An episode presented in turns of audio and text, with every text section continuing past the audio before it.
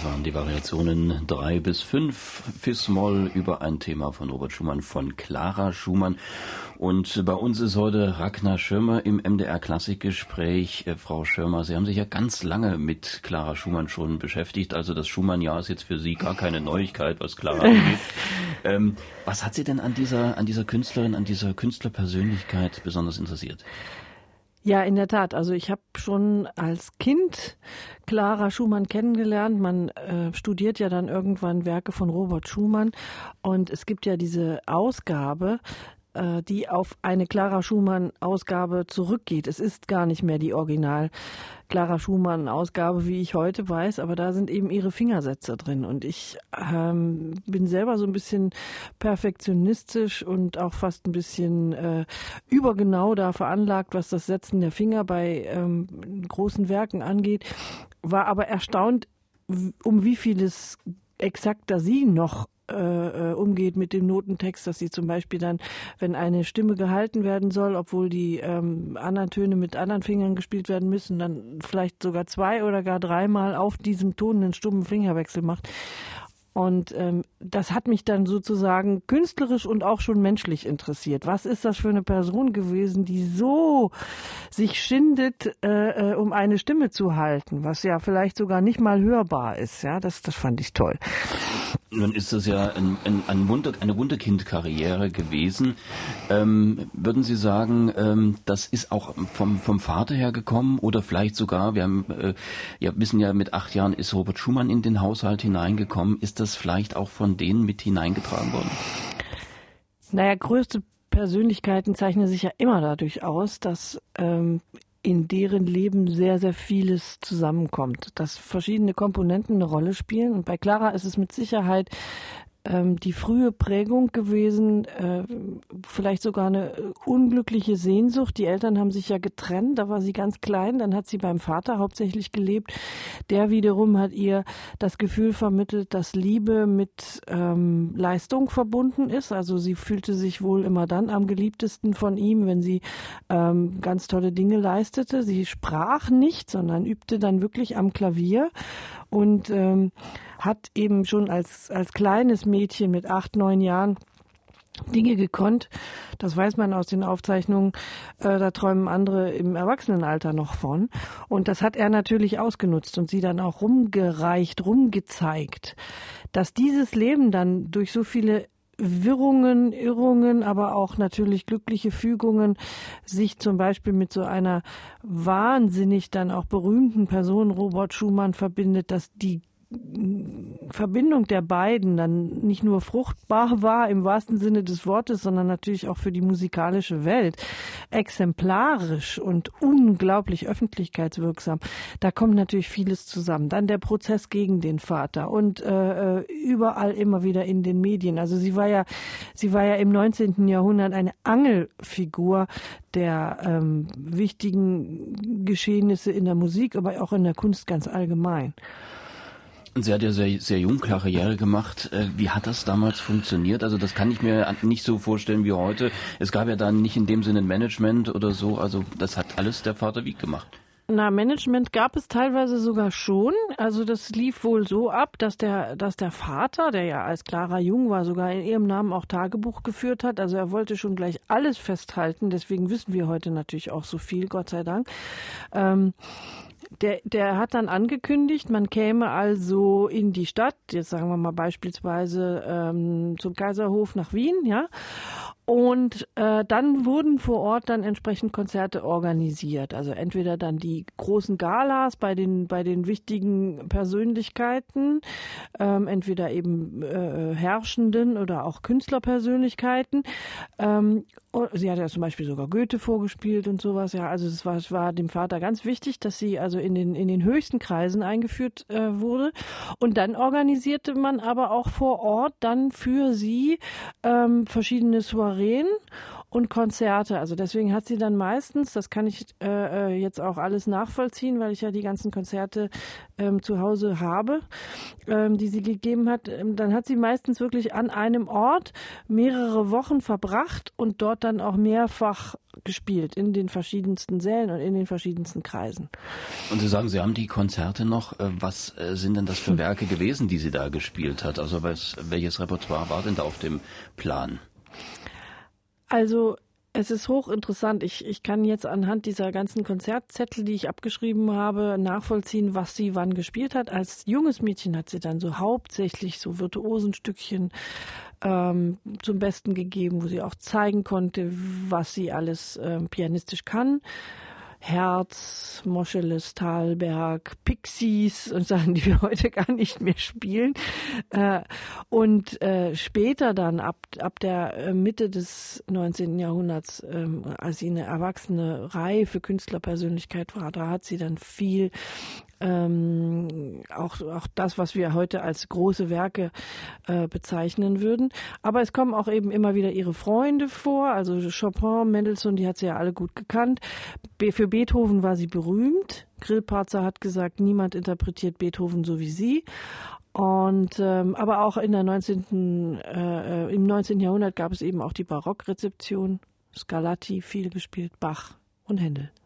Und das klingt so ein bisschen auch nach dem Repertoire, das Ragnar Schirmer selbst spielt. Ist das so eine Seelenverwandtschaft, die man da auch hat? Also es ist für mich natürlich jetzt äh, sehr, sehr praktisch, dass dadurch, dass ich in diesem Jahr eben versuchen werde, die Originalprogramme ähm, nachzuspielen, also auch wirklich in Originalreihenfolge, teilweise an den Originalorten, ist es für mich natürlich wunderbar, dass, dass, dass ihre Lieblingsstücke zum großen Teil auch die Werke sind, die ich selber sehr, sehr gerne spiele und äh, ich relativ wenig jetzt komplett neu einstudieren muss, sondern vieles wieder raushole, was ich selber im Laufe meines pianistischen Lebens bisher schon gespielt habe und da sind wirkliche Zuckerstückchen dabei, die auch echt viel Spaß machen, ja, muss ich sagen. Aber ich, ich glaube, die Dramaturgie dieser, dieser Programme war doch ein bisschen eine andere als äh, die, wie wir, wie wir heute Konzerte vielleicht bauen würden. Man hat es damals, glaube ich, ein bisschen anders gemacht. Ja, komplett anders. Sie hat von ihrem Vater gelernt, dass man dem Publikum zuerst das Schwere vorsetzen muss, weil es am Anfang des Konzertes noch konzentriert sei. Deswegen sind die großen, vollständigen Werke meistens am Anfang der Programme, selbst bei den Orchester Orchesterkonzerten stehen die Sinfonien am Anfang und die Ouvertüren am Schluss.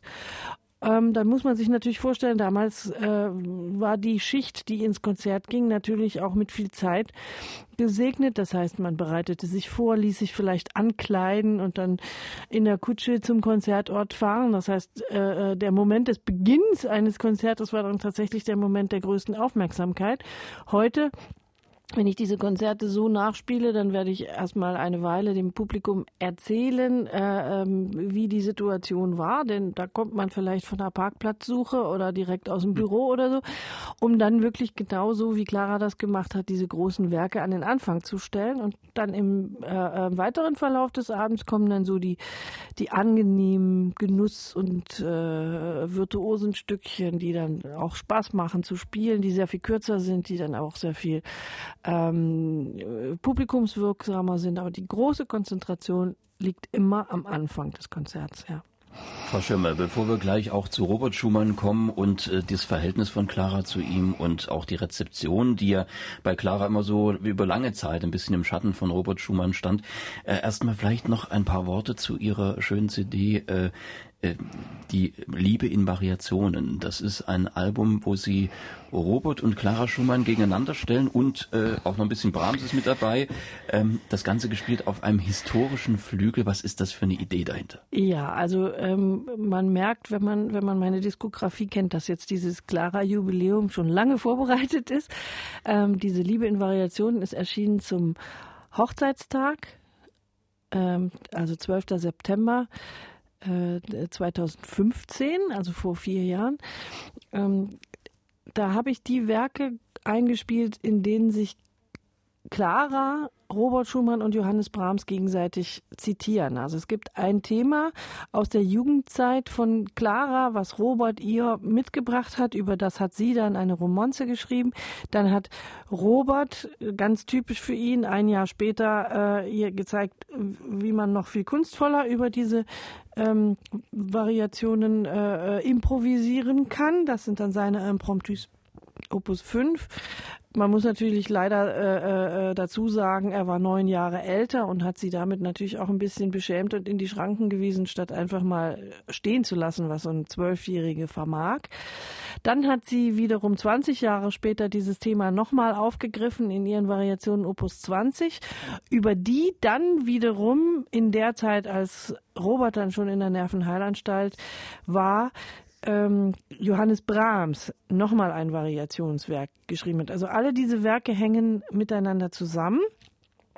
Und deswegen habe ich die äh, Liebe in Variationen genannt. Und wir hören mal einen Ausschnitt raus, die Variation Nummer 10 aus Robert Schumanns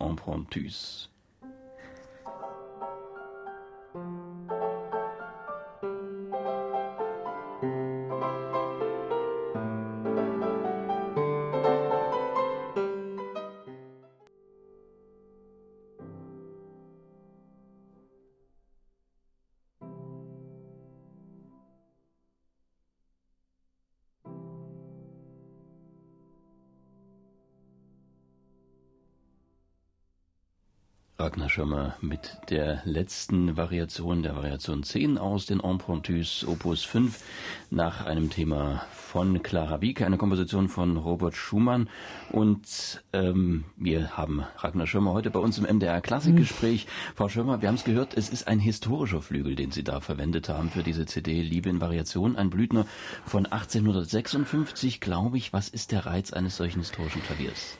Ja, wie man gehört hat, sind die ähm, Stimmen viel klarer durchhörbar. Das hat damit zu tun, dass in der Mitte mehr Kraft ist als bei unseren heutigen Flügeln im Verhältnis zur Höhe.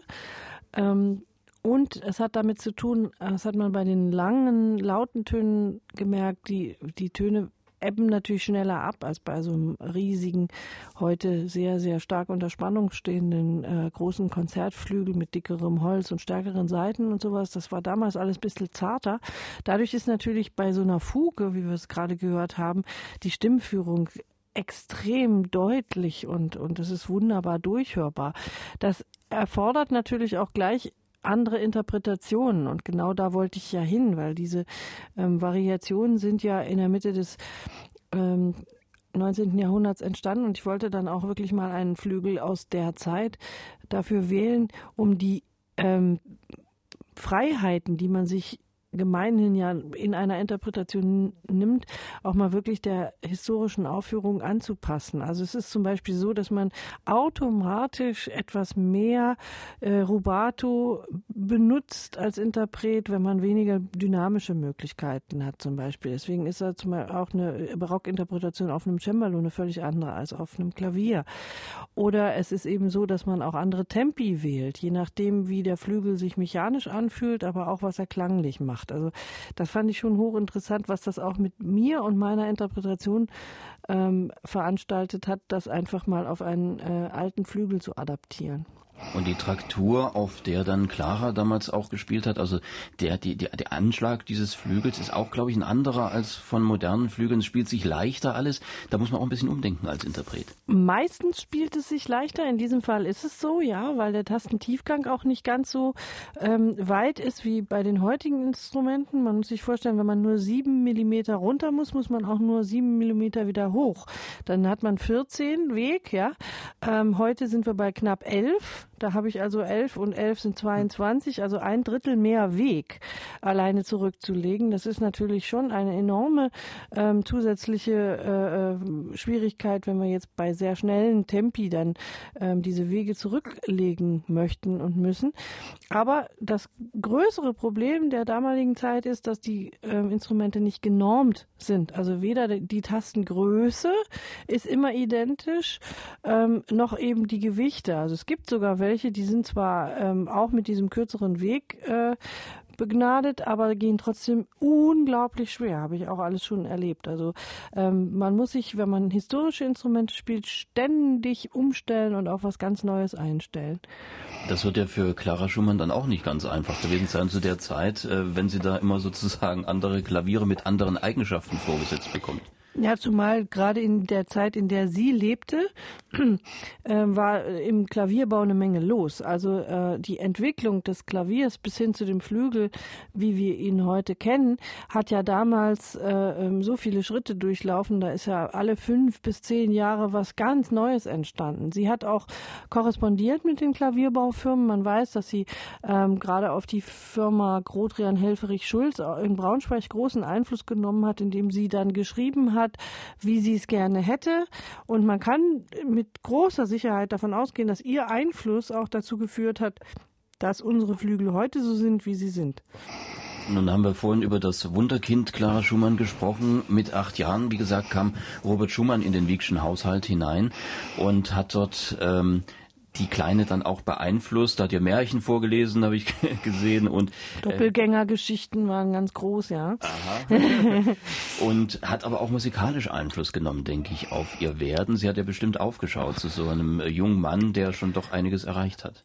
Ja, also man muss sich ja vorstellen, damals war der Musiker äh, umfassend ausgebildet, also nicht so wie heute, wo die Spezialisierung doch sehr viel größer ist. Das heißt, man spielte ein Instrument oder mehrere Instrumente und komponierte auch und improvisierte auch. Das, was heutzutage unterschiedliche Ausbildungen und auch unterschiedliche ähm, Veranlagungen sind, wurde damals alles ähm, in Personalunion schon ausgebildet und auch ein, ein bisschen verlangt.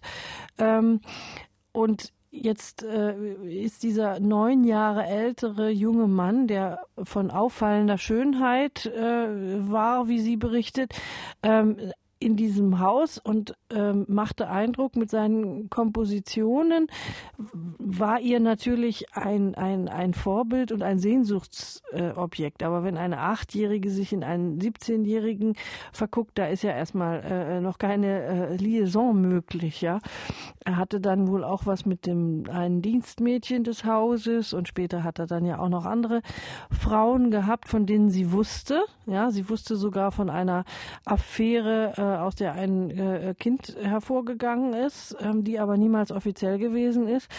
Und äh, trotzdem war es wohl so, ähm, Janina Klaassen, die Musikwissenschaftlerin, mit der ich sehr gut befreundet bin und Schumann-Forscherin, die sagt es immer, ähm, sie wollte ihn unbedingt haben. und so muss es wohl irgendwie gewesen sein, ja. Und äh, dann kam ja irgendwann bei ihr dann auch zu diesem, zu diesem Klavierspielen und diesem Wunderkind, diesem Virtuosentum und dem reinen Reproduzieren, ja der Wunsch dazu, selbst kreativ zu werden und selbst zu komponieren. Wann war denn das und äh, wie hat äh, dann das sich ausgewirkt auf die Beziehung auch der beiden? Na, ich denke, bei ihr war es wie ich eben beschrieb, in dieser ähm, umfassenden Ausbildung mit angelegt und sie war ja kompositorisch auch durchaus begabt. Also einige ihrer harmonischen Wendungen sind von einer Schönheit und Kühnheit, wie man sie bei anderen Komponisten eben nicht findet. Aber sie war sehr selbstkritisch und wenn man dann natürlich einen äh, ähm, damals eben noch nur guten Freund hat wie Robert Schumann, der einem ständig sagt, was alles nicht gut genug ist, beziehungsweise was sie noch viel besser machen kann, dann hat sie natürlich nicht die Möglichkeit gehabt zu wachsen. Ja, sie hat nicht die Möglichkeit gehabt, sich auszuprobieren und so wie er dann immer größere und immer bessere Werke zu schreiben, sondern ähm, sie, sie hat es immer wieder irgendwie versucht, ist dann aber gedeckelt worden. Und eins der, der äh, ähm, frustrierendsten Beispiele aus, aus dieser Richtung ist, sie schreibt ihm dann 1846, da sind die schon verheiratet, da ist das vierte Kind äh, äh unterwegs, ähm, zum Hochzeitstag, also die haben sich ja oft zu Jubiläen dann eben äh, Werke geschenkt und gewidmet, ähm, schreibt sie ihm ein Trio, ein Klaviertrio. Das ist eine Form gewesen, mit der hat er sich bis dato noch nicht auseinandergesetzt. Also sie hat dann äh, kompositorisches Neuland betreten. Was macht er? Schreibt daraufhin ein Klaviertrio, was natürlich irgendwie noch bedeutender und besonderer und weiß ich nicht wie ist, weil sie hatte ja zu der Zeit kompositorisch auch gar keine Übung mehr und setzt das dann ihr in dem Moment vor die Nase, wo ihr Trio gerade in Druck erscheint, sodass sie dann in dem Moment, wo es rauskommt, schon sagt, ach, jetzt bin ich gar nicht mehr zufrieden. Also das ist ein symptomatisches Beispiel dafür, wie er mit ihr als Komponistin umgegangen ist. Also überhaupt nicht stärkend, sondern immer klein halten, so nach dem Motto, spiel du, spiel du meine Werke, mach die berühmt, aber komponier du man nicht. und, und, das, obwohl sie eigentlich äh, ja doch so eingespannt waren, diese Konzerttätigkeit, mit der sie ja auch diese Familie quasi am Leben erhalten hat. Ja, also es war ja eine große Fügung ähm, und war für sie natürlich ein großes Glück, dass sie so eine starke Person war, denn äh, sie war Mitte 30, als er verstarb und da hatte sie dann zu dem Zeitpunkt ähm, sieben kleine Kinder, eins war schon verstorben ähm, und war nicht sehr wohlhabend und musste die ernähren. Und äh, dann sich durchzusetzen und das wirklich zu schaffen, das ist schon bewundernswert, ja. Da war sie, da war sie dann sehr, sehr stark und wahrscheinlich ist das auch zurückzuführen auf die Disziplin und diese große, große ähm, Durchhaltekraft ähm, und ihren Willen, den sie in frühester Kindheit gelernt hat. Den brauchte sie ja auch, um sich durchzusetzen mhm. in einer musikalischen Welt, die ja noch sehr männerdominiert war, die äh, patriarchalisch aufgestellt war, wo man als Frau, und das sieht man ja nicht nur bei Clara Schumann, sondern bei auch anderen Künstlerinnen, die in der Zeit auf den Plan treten, wo man sich wirklich durchsetzen musste.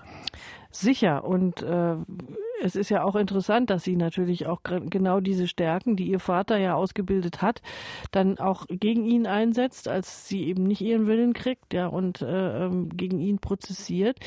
Das heißt, ähm, sie, sie hatte auch offensichtlich keine Angst vor ähm, Ressentiments, sondern, sondern sie hat wirklich das, was sie wollte, ähm, in Angriff genommen und, und, und sich durchgesetzt. Und ja, klar, es war eine sehr männerdominierte Welt, aber vielleicht gerade dadurch auch für sie eine Chance, überall eben aufzufallen. Ja, sie, sie war ja auch mit allen großen Künstlern des 19. Jahrhunderts eng befreundet, ist viel auch mit anderen Musikern gereist, zum Beispiel Josef Joachim, der dann auch wiederum seine Frau mitnahm. Dann haben die zu dritt Konzerte gegeben oder mit dem Müller-Quartett. Dann ist sie mit den vier Männern gereist. Ähm, ich könnte mir schon vorstellen, dass sie das auch genossen hat, dann die Dame am Abend zu sein und ähm, viel von Männern umgeben. Aber sie hat auch zum Beispiel ähm, ihre Halbschwester Marie auftreten lassen. Ähm, sie ist dann teilweise sogar mit ihren Töchtern auf die Bühne gegangen. Also hat auch immer mal andere Frauenfiguren aus ihrer Umgebung ähm, noch mit ähm, auftreten lassen. Sängerinnen natürlich auch sehr viel. Sie war befreundet mit äh, wichtigen Sängerinnen aus der Zeit. Ähm, also zum Beispiel Pauline Viardot, das ist die Schwester von der Malibran, ähm, da, da hat sie schon auch eine Menge für die, für die Wahrnehmung der Frau als Künstlerin getan, gerade über den Gesang. Denn Sängerinnen gab es ja nun schon im Unterschied zu Sängern, haben die eine andere Stimmlage. Also da, da ähm, waren Frauen schon in der Kunst am Wirken. Aber Clara ist sicherlich eine ganz herausragende und wichtige Person da gewesen, ja. Nun haben Sie vor einiger Zeit mit der Staatskapelle Halle äh, Claras Amol-Konzert eingespielt. Das war eine ganz besondere Liaison. Hm. Das waren Sie, das waren Ariane Matiak, die neue Generalmusikdirektorin in Halle und ein Werk von Clara Schumann, also ja. reine Frauengeschichte. Genau, drei Frauen auf der Bühne haben wir immer gesagt. Ähm, ich wollte unbedingt eine Dirigentin für dieses Projekt, weil wir natürlich auch ähm, extrem versucht haben, den, den ähm, weiblichen Odem aus diesem Werk äh, rauszufiltrieren. Und ich konnte mir das äh, nur so wunderbar mit einer Frau vorstellen. Und das hat auch, hat auch echt gepasst. Das hat auch sehr viel Spaß gemacht, weil wir durchaus als zwei Frauen uns auch anders, glaube ich, mit Clara beschäftigt haben. Und wie das klingt, das hören wir jetzt mal. Der erste Satz aus dem Klavierkonzert A-Moll Opus 7 von Clara Schumann mit Ragnar Schirmer am Klavier an der Staatskapelle Halle unter Ariane Matjak.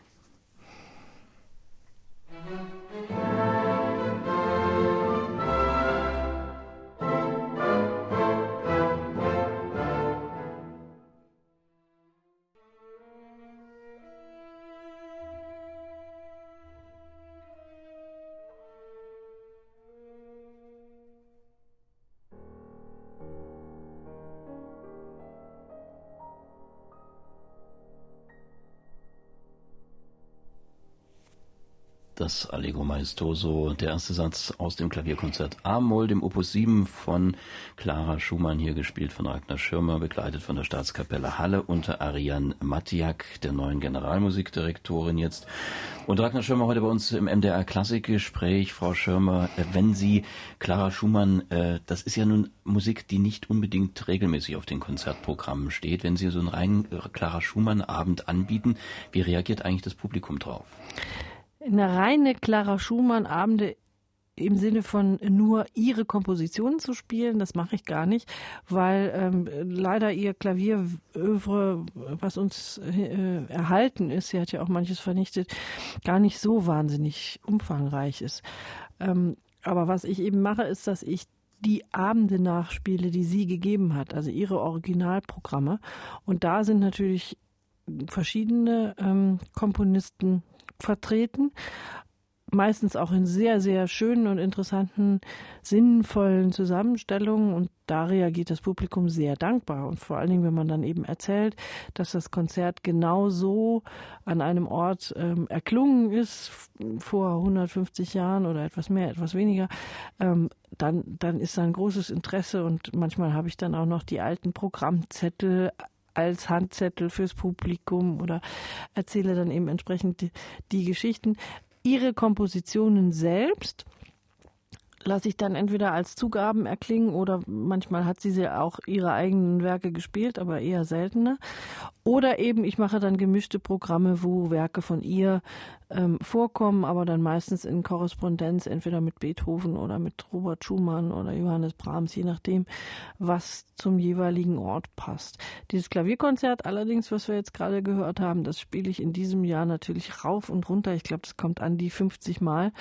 Ähm, aber trotzdem ist es immer noch wieder schwer für mich, ähm, weil Clara so riesige Hände gehabt hat und äh, das, das teilweise wirklich enorme Streckungen der Hand erfordert, diese ganzen Finessen, die sie sich da in die Hand geschrieben hat, äh, alle auszuführen. Ja, also ich habe gerade wieder gehört und dachte, oh ja, man muss das viel üben.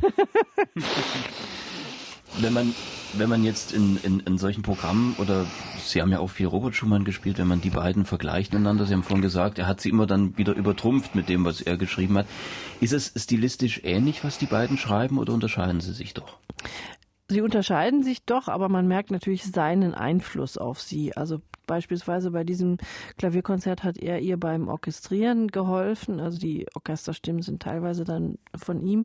Wir haben ja sogar einen Liederzyklus, äh, der uns von beiden ähm, geschrieben wurde, wo es ihm ganz wichtig war, dass das Publikum nicht weiß, von wem welches Lied ist. Und ähm, insofern hat er sogar Wert darauf gelegt, dass die beiden kaum zu unterscheiden sind in ihren Kompositionen oder auch bei den äh, Kadenzen, die sie zu den Beethoven-Konzerten geschrieben hat, die sie dann selber aufgeführt hat, da merkt man schon den Einfluss von Robert Schumann sehr stark. Die Stellen, in denen sie ihre ganz, ganz eigene Handschrift hat, wo harmonische ähm, Architekturen vorkommen, die man so nirgendwo anders hört, die sind mir natürlich die liebsten und das sind auch dann immer die Momente, wo ich denke, oh, es ist so schade, dass sie nicht mehr Möglichkeiten hatte, ihr Talent äh, auszuleben im Kompositorischen, weil das, was uns von ihr erhalten ist, ist dann wirklich an einigen Stellen ganz zauberhaft und sehr, sehr besonders. Und ein Name, der auch noch eine Rolle spielt, gerade auch auf der CD Liebe in Variation, ist Johannes Brahms, der ja dann später in ihr Leben tritt, auch als quasi eine, eine Reinkarnation des jungen Schumann, wenn man so will. Ähm, wie hat sich das musikalisch ausgewirkt? Also die Werke von Brahms hat sie gar nicht so wahnsinnig gespielt, ähm, wie, wie beispielsweise auch ähm, weit nach dem Tod von Robert immer noch äh, Missionarin seiner Werke war, beziehungsweise Chopin und Mendelssohn sehr viel spielte. Das hatte damit zu tun, dass selbst sie mit dieser riesigen Hand ähm, mit den Brahmschen Akkorden doch ganz schön auch zu tun hatte und sich sogar für die Einstudierung der Händel-Variationen eine Sehenscheidenentzündung zuzog. Also ähm, sie hat seine Werke sehr geliebt. Ähm, und die beiden verband natürlich auch eine ähm, sehr, sehr zärtliche Freundschaft. Wie weit sie nun ging, ähm, steht uns gar nicht an, das zu beurteilen.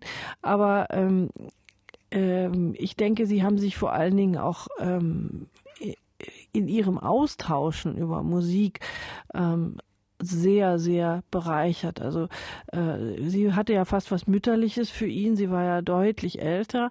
Er hat sie zunächst mal bewundert und dann ähm, wollte er ihr auch gefallen, hat auch verschiedene Kompositionsstile so ein bisschen durchprobiert, bis er dann seine eigene Handschrift gefunden hat. Da sieht man wieder, er durfte wachsen und hatte auch diese Möglichkeiten und hat teilweise Werke aus seiner Jugend, die er später nicht mehr mochte, dann äh, äh ganz anders gesehen, die er damals aber toll fand und so, da tauschen die sich drüber aus, weil sie natürlich auch sehr viel Erfahrung mit verschiedenen Stilen und ähm, Kompositionen hat. Sie, sie gibt ihm Ratschläge, sie sagt, was wirkt, was nicht wirkt, wo er seine Stärken hat.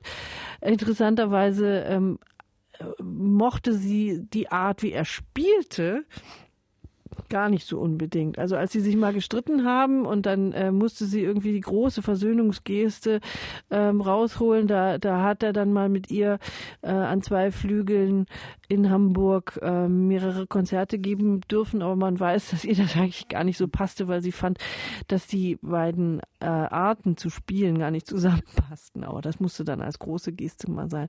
Also da ist sehr viel äh, im Austausch passiert zwischen den beiden, da bin ich ganz sicher.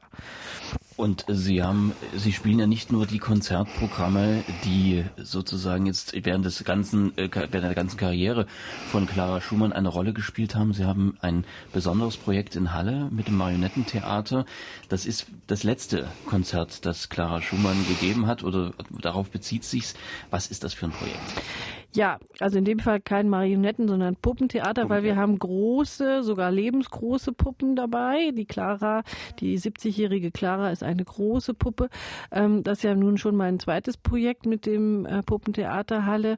Und ähm, es geht inhaltlich um den Abend ihres letzten Konzertes. Es geht um das Abschiednehmen. Also sie sagt dann in einem großen Schlussmonolog, dass der Abschied von der Bühne für sie der schwerste Abschied von allen ist, noch schwerer als all die Abschiede, die ihr das Leben vorher auferlegt hat. Natürlich ähm, wissen wir, dass sie sehr jung schon von ihrem Mann Abschied nehmen musste. Sie musste auch ähm, Abschied nehmen von äh, mehreren Kindern, die sie überlebt hat. Ähm, und äh, Abschied von, von sehr, sehr wichtigen, guten Freunden, die früh verstorben sind, Mendelssohn, Chopin beispielsweise. Aber der Abschied von der Bühne, das, das Wissen, ähm, nicht mehr aufzutreten, in ihrem Wirken nicht mehr zu sein und darüber zu reflektieren, ähm, was wird von mir eigentlich bleiben? Ja, meine Freunde haben große Kompositionen hinterlassen und ich habe eigentlich mein ganzes Leben lang nur Klavier gespielt. Ist mein Name dann überhaupt irgendwie noch ähm, wichtig in äh, 100 äh, Jahren oder wird mich keiner mehr kennen, wohingegen Roberts Werke dann in aller Munde sein werden? Das, das ist so die Reflexion und davon handelt der Abend. Das ist ein sehr berührendes Stück ähm, auf eine ganz andere Art und Weise, als, als es die ähm, taube Seele war, aber ähm, für mich auch eine große Bereicherung, weil die Ines, äh, die die Clara spielt, das auch so so wahnsinnig berührend macht, so dass ich jeden Abend dann denke, ah, das, da, da, da ist sie. sie. Sie sitzt mir gegenüber, Wahnsinn.